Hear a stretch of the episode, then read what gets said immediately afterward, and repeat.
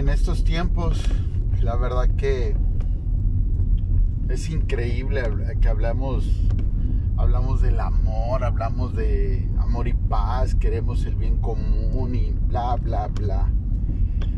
Y sabes, es increíble cómo te metes a las redes sociales y lo que primero que ves son fotografías de niñas y algunas no tan niñas enseñando pues yo creo que lo único que ellas consideran que vale la pena que la gente vea ¿sí?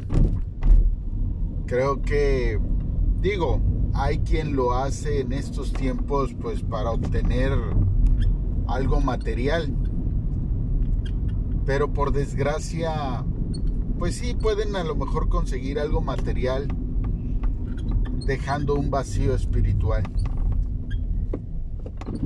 De igual forma hay, hay varones que no sé si son varones, ¿no? Y, y que pues es importante mostrar el grosor de, del, de su abdomen, ¿no? Es importante mostrar el grosor de, de, de, su, de su brazo, no lo sé.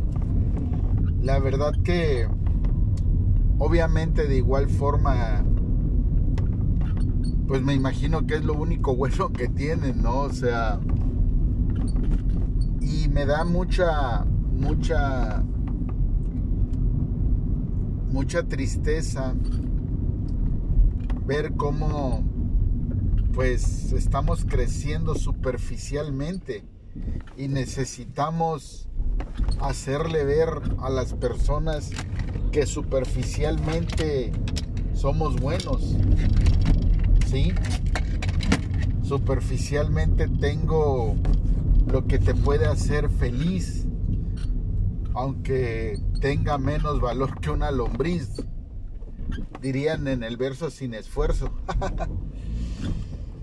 Porque muchas veces yo he dicho, bueno, si te sueltan en el desierto, ahí es donde se conoce y se sabe de qué estás hecho, del aguante, ¿sí?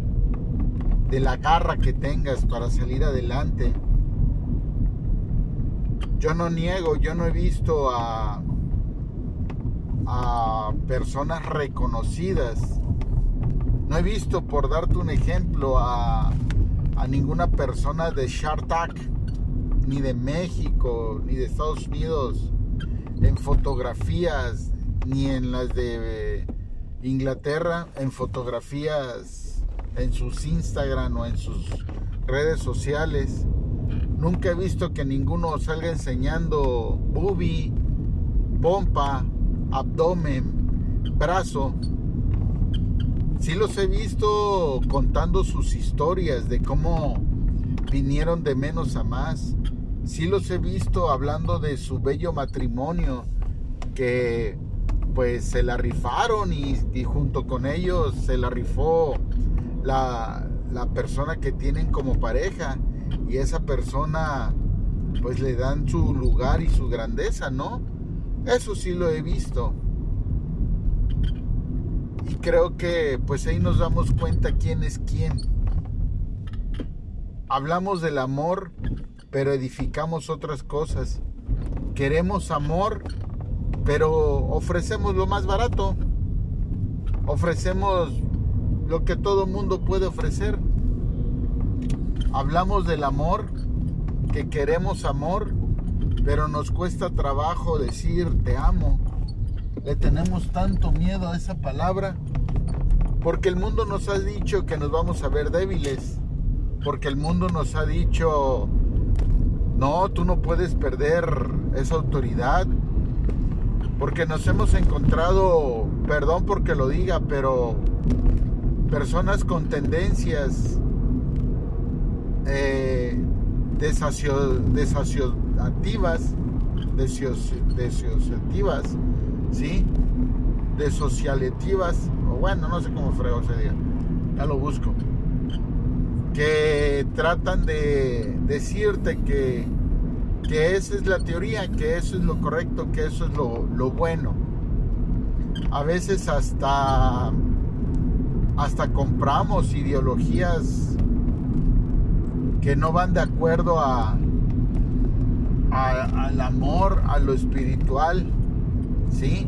Hablamos de una espiritualidad individual, pero recuerda que si tengo un crecimiento en grupo, tengo un crecimiento individual. ¿Qué te quiero decir con esto? Que si no sé trabajar en grupo, es porque tengo un problema individual. Así de simple. Y no lo queremos entender. Seguimos con nuestra teoría del llanero solitario. Pero ¿qué crees? El llanero solitario no trabajaba solo. Toro estaba con él. El caballito estaba con él. El caballito de toro estaba con él. O sea que no estaba solo. Y siempre el llanero solitario trabajaba con la gente del pueblo donde llegaba. Entonces creo que la teoría que a veces nos metemos el chip que te quieren vender es falso. Es totalmente falso. Y siempre he dicho quiénes están detrás de esos intereses, quiénes están detrás de esas enseñanzas equívocas, quiénes no lo queremos entender, no lo queremos ver. ¿Por qué? porque dice que el principio de la sabiduría es el temor a Jehová. Y sabes, Jehová era amor.